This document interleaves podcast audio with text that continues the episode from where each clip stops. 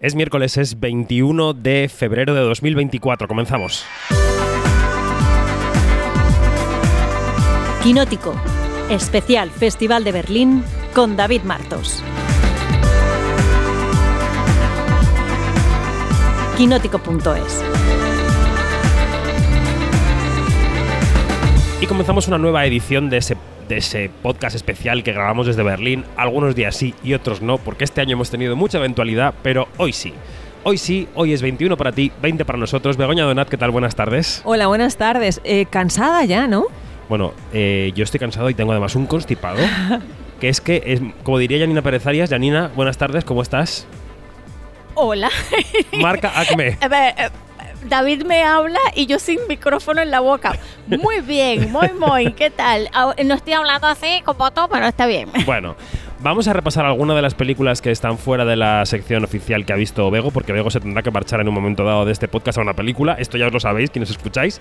Así que, Bego, de lo que has visto en las últimas dos jornadas, fuera de los márgenes de la sección oficial de la competición por el Oso de Oro, ¿qué destacarías? Yo destacaría dos películas muy diferentes entre sí, pero realmente eh, una de ellas hipnótica y la otra me parece que muy incómoda.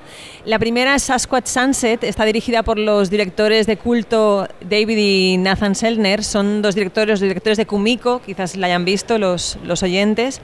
Eh, digamos que son como, como esa joya escondida del, del India americano que poco a poco van consiguiendo tener mucho más... Horizontal. Vale, ahí. vale, vale, ya estamos mono- modo Donna Summer. Exacto. que poco a poco van teniendo más predicamento.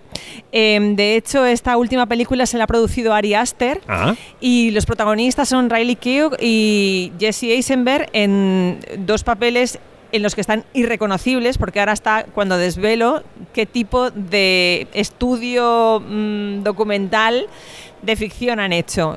Mm, Sasquatch Sunset es como una película o una serie más bien documental de la 2, pero protagonizada por, por unos Bigfoot, una familia de Bigfoot. ah, mira.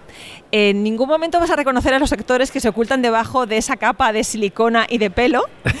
Entonces, por parte de Riley y de Jesse, realmente fue un reto y aceptaron porque son los directores que son y porque realmente lo que te encuentras es una película que es un estudio sobre eh, ese eslabón perdido entre la humanidad y la naturaleza. No somos tan diferentes de los animales.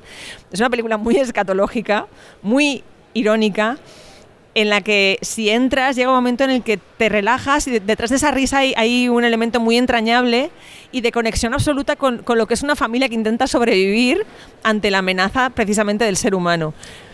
Bueno, primera película, Familia de Bigfoots. Bien, apuntada. Siguiente.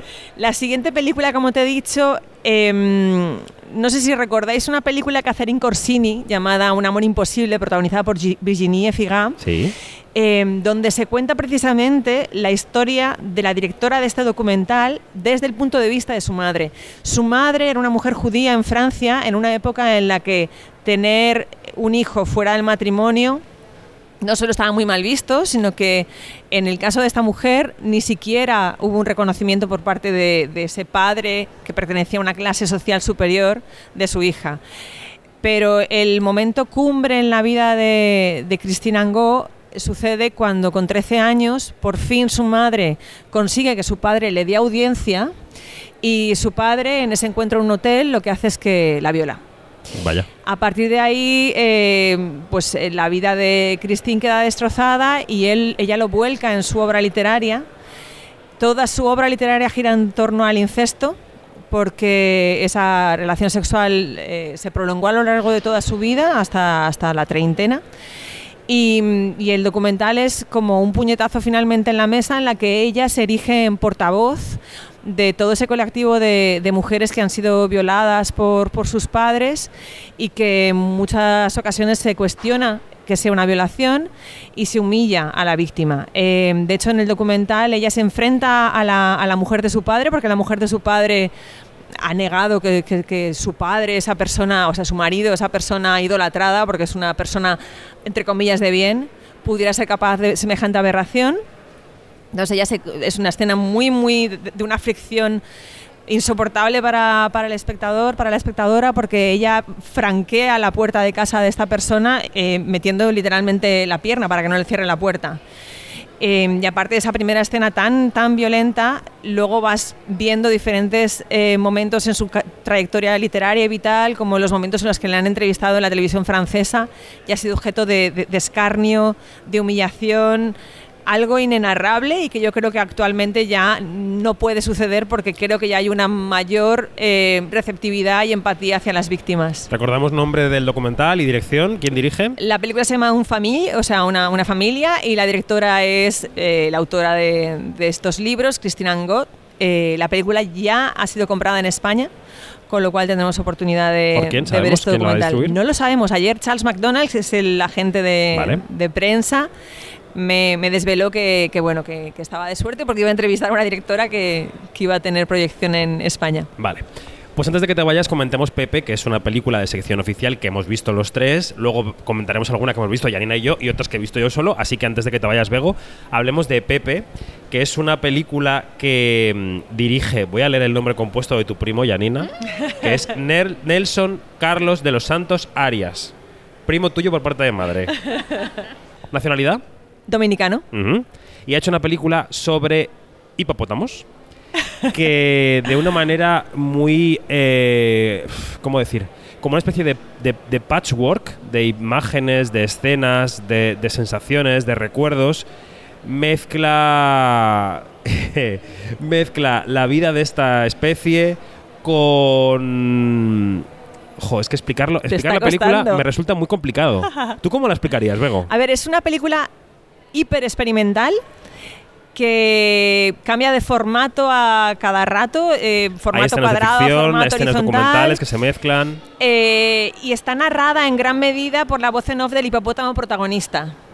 Sucede, co- sucede como en el crepúsculo de los dioses, que desde el principio sabes que el protagonista está muerto y te va a Sí. contar en qué momento murió y por qué razones murió. Y ahí me, me, me recordó mucho, eh, no sé si los oyentes habrán estado en la mansión Hearst en, en California. Es la, Probablemente no. mansión, es la mansión que inspiró Ciudadano eh, Kane. Ciudadano Kane, es Sanadu. Y entonces cuando tú vas a, a la mansión Hearst, el autobús que te lleva hasta allí puedes cruzarte con cebras. Y es porque Hearst se le fue la pinza y, entre otras cosas, montó un zoológico allí en, en- en su hogar en el que había osos polares, había jirafas y había cebras. Claro, en esta película de la que estamos hablando se habla de cómo Escobar también tuvo su propio Pablo zoológico. Escobar, el narcotraficante colombiano. Sí, perdón, tuvo su propio Es que zoológico. la gente hay que decirle todo porque hay gente que a lo mejor no sabe de quién hablamos.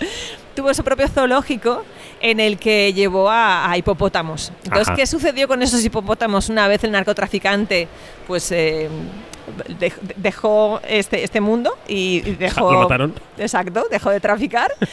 ¿Qué sucedió con esos hipopótamos?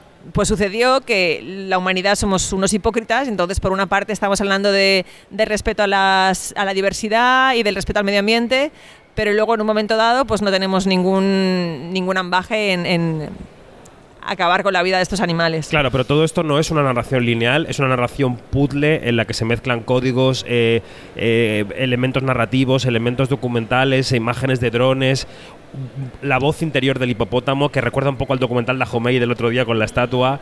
Eh, bueno, ¿qué te ha parecido? Y ya te dejo marchar.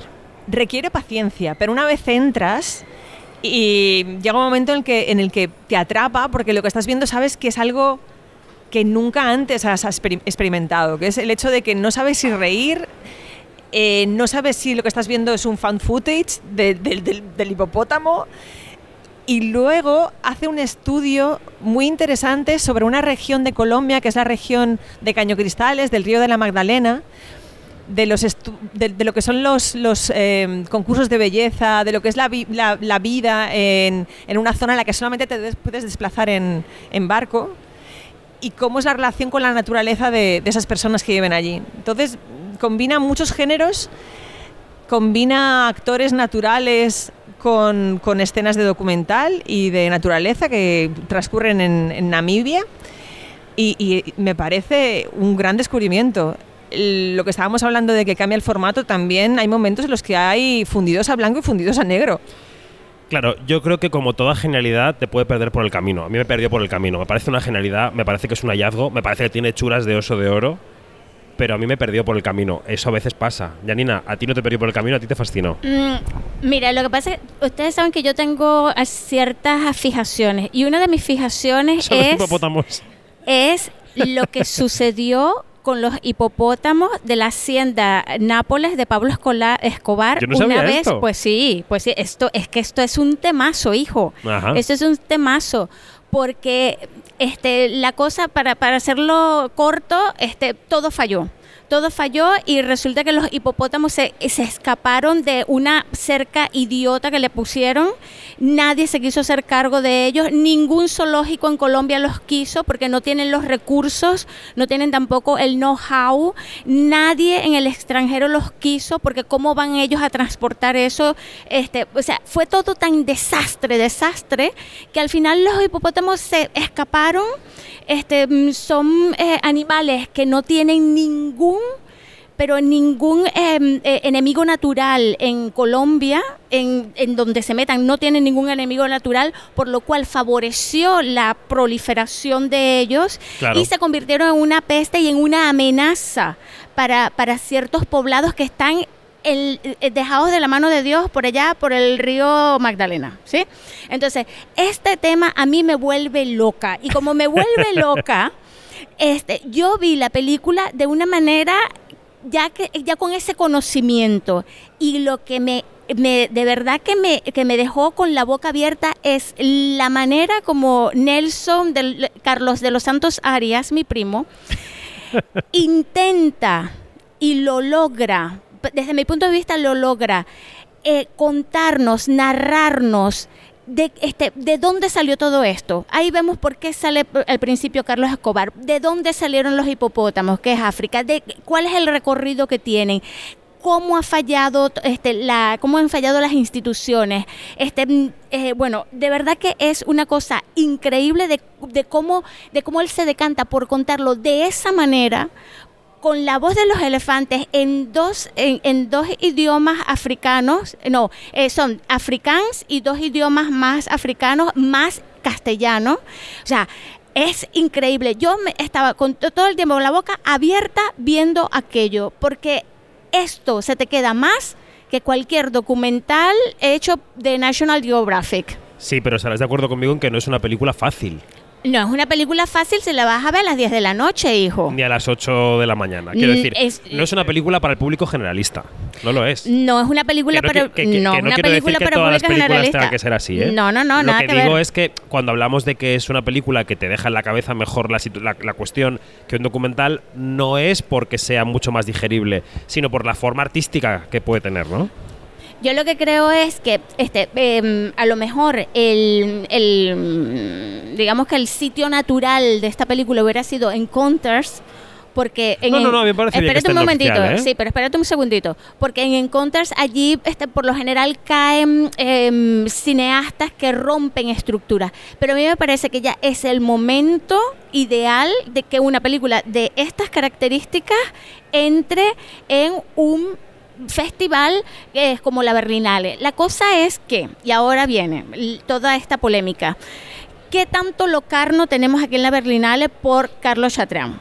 Ajá. Tenemos mucho, ¿sí? Y chao, Begoña. Adiós, Begoña. Chao. Viva Pepe. Chao.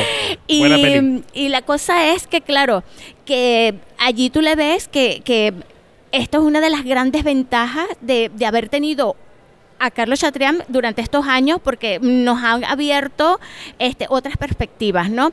Este tipo de cine, yo creo que en Cannes mm, eh, pondrían cara de fo o a lo mejor lo pondrían en, en una cierta mirada, qué sé yo, pero en una sección oficial de Cannes o de, la, o, de Venecia, mm, eh, yo creo que le pondrían muchos peros. Y aquí Pepe ha encontrado como que el, el- el escenario ideal para ser visto. Es cierto, Sí, no sí. es fácil. Yo ya digo, eh, no le quito, no le quito ni un ápice de mérito. Me parece una película con hechuras de oso de oro. Yo creo que los premios máximos de los festivales de categoría A Mm. tienen que ser visionarias, tienen que avanzar, tienen que ofrecer algo más y esta película lo hace, más allá de que yo como espectador me quedara un poco por el camino, aunque reconozco su valía. Sí. Y eso también hay, hay que ser honestos y reconocerlo. Quiero decir que hay que ser honestos y reconocer cuando el arte te supera. Y en este caso a mí me superó. Sí. Así es.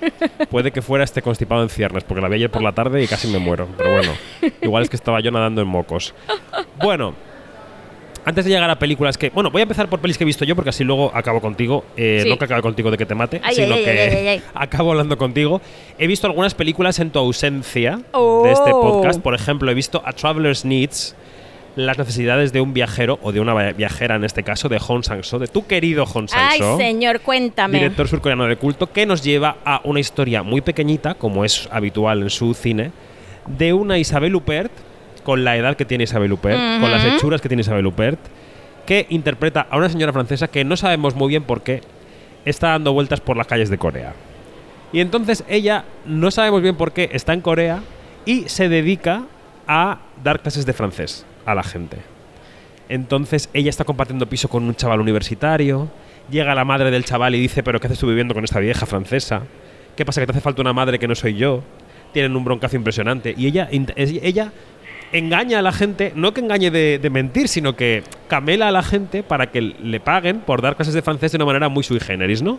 Ella va, ella va paseando con, la, con una presunta alumna por la calle, ven una piedra con una inscripción y le dice a la alumna, ¿qué sientes al ver esa inscripción?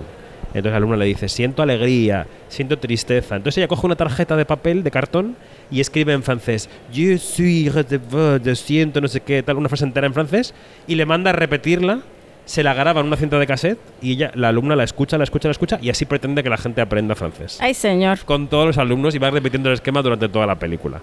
Es una película graciosa, interesante, muy menor.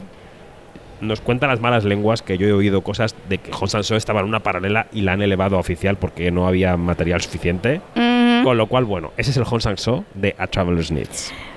Menor como todas, como la- las últimas tres películas que ha hecho Hong Sang-soo, eh, que han sido de verdad decepcionantes. No, la del gato no fue tan decepcionante, ¿no? En fin, también he visto Arquitectón, que es un documental de Víctor Kosakowski sobre piedras. Mm. Piedras que caen, piedras que se rompen, piedras que un arquitecto italiano coloca en su jardín. ¿Piedras? Ajá. Piedras y piedras.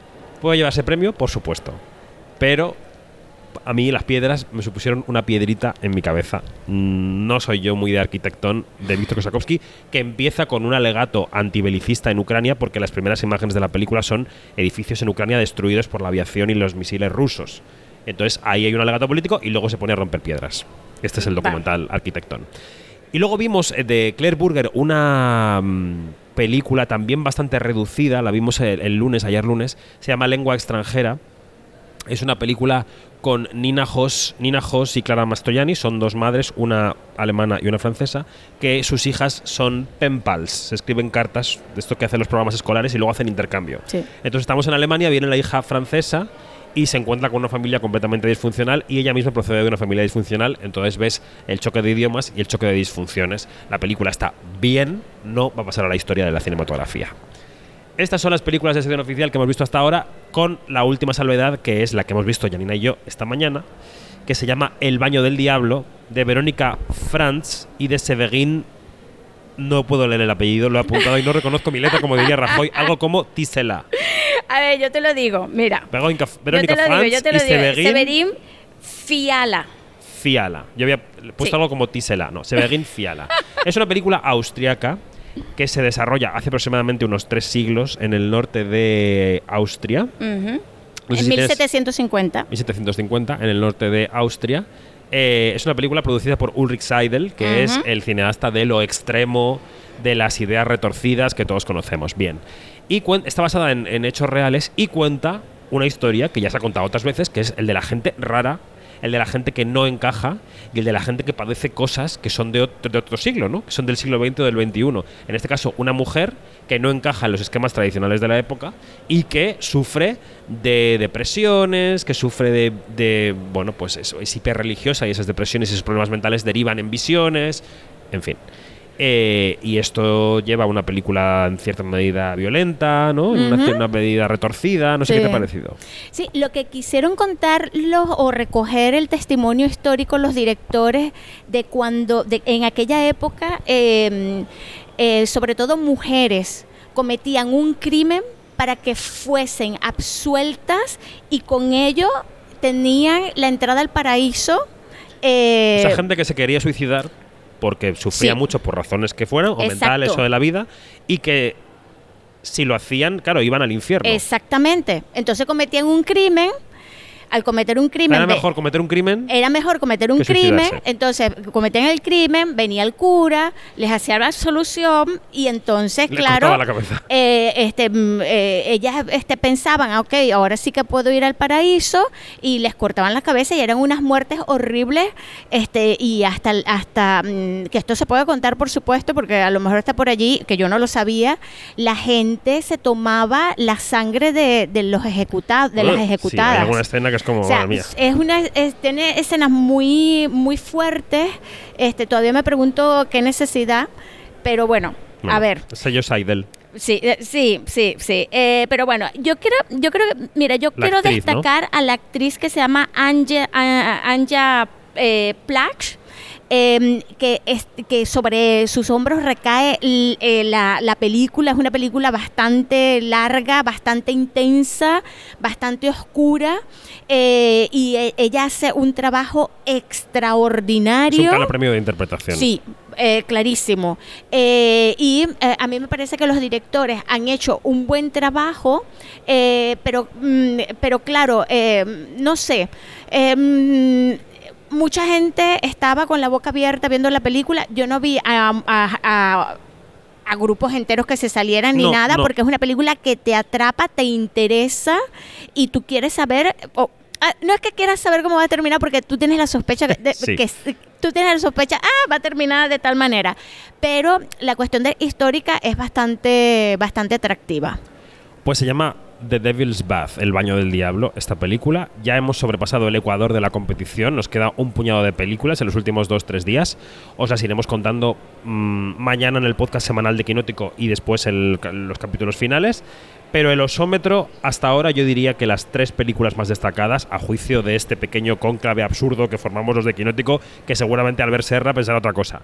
las tres películas que parece que han destacado más en nuestra cabeza, tres y media podemos decir, son La Cocina, Sterben y Pepe. Sí, Y quizá la iraní, My Favorite Cake, que no nos parece que tenga Ujú. chulas, pero que nos ha gustado también sí. mucho.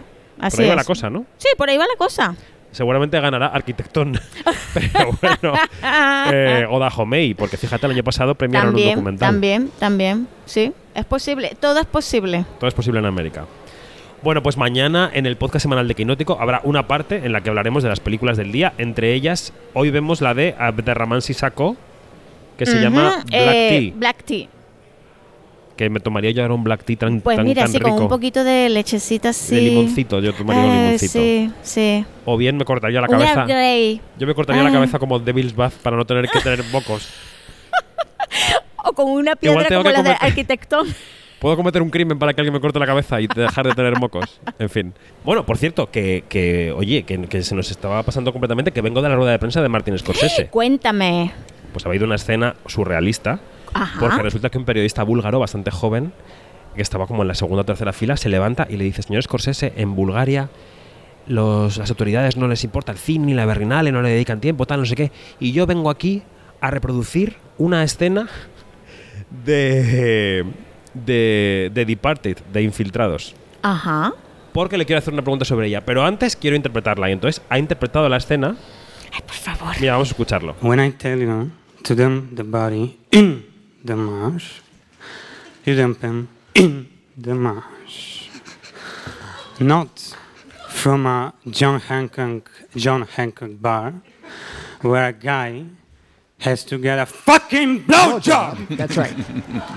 Don't laugh! This ain't reality TV. That's right. Because he told him to bury the body, Yeah, yeah. not with some guy. Exactly. Ha interpretado la escena y luego le ha dicho, pero esta parte en la que eh, Jack Nicholson dice no sé qué, esto estaba improvisado. Y entonces ha preguntado a, a, um, Martin Scorsese sobre si estaba improvisada la escena o no. Pero vamos, que nos hemos quedado todos así porque él ha interpretado la escena delante de Scorsese. Que ha sido como un poco raro.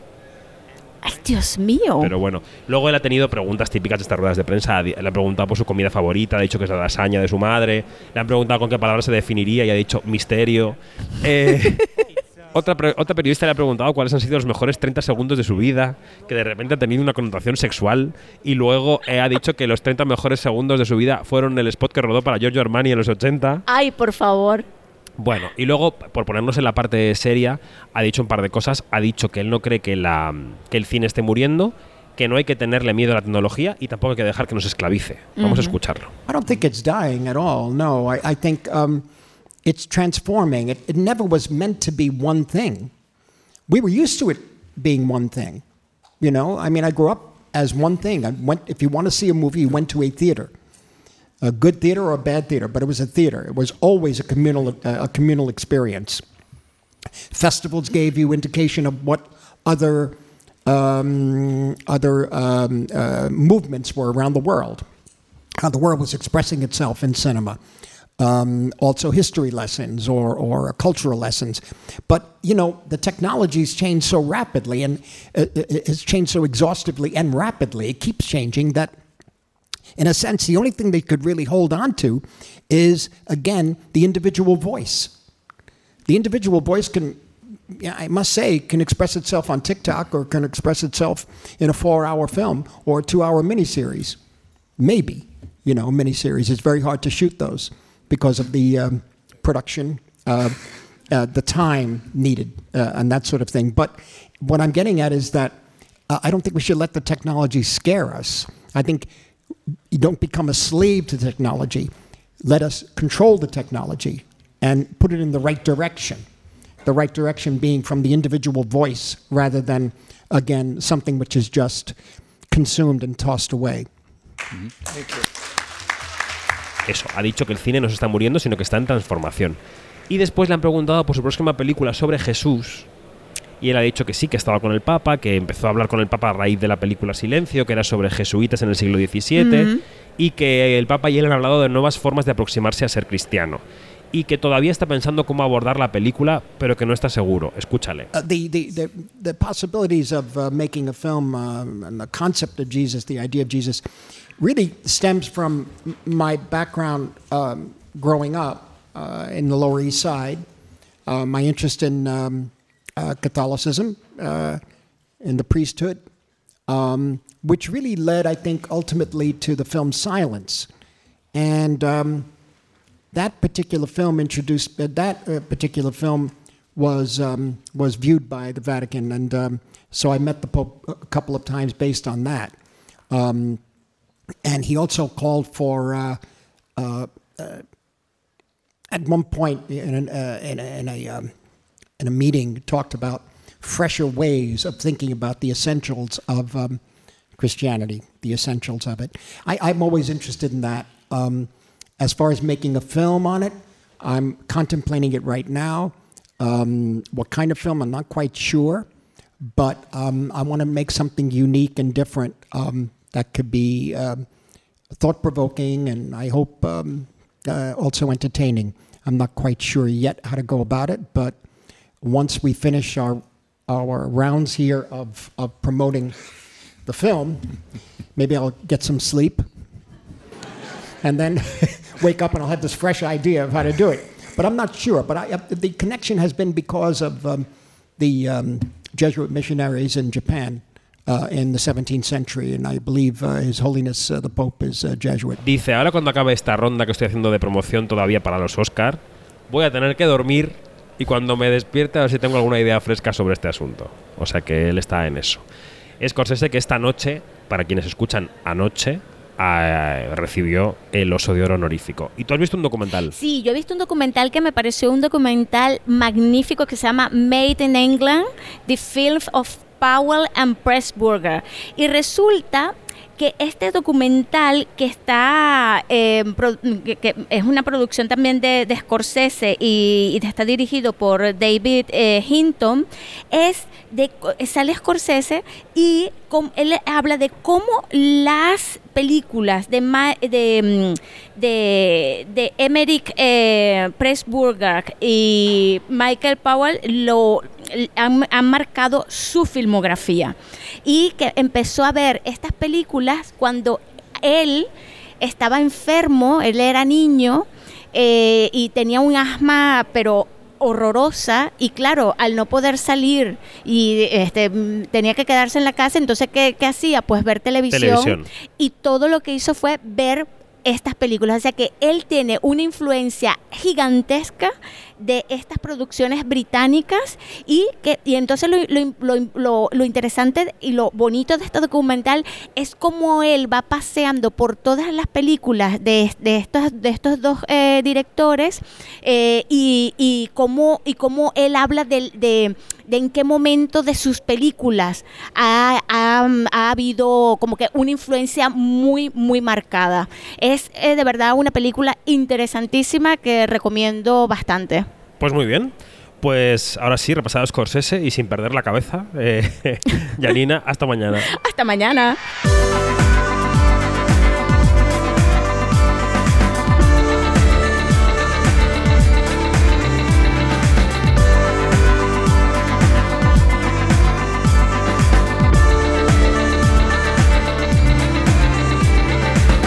Es todo. Más información en quinótico.es, primera con K y segunda con C, y en nuestras redes sociales donde somos Quinótico. Adiós.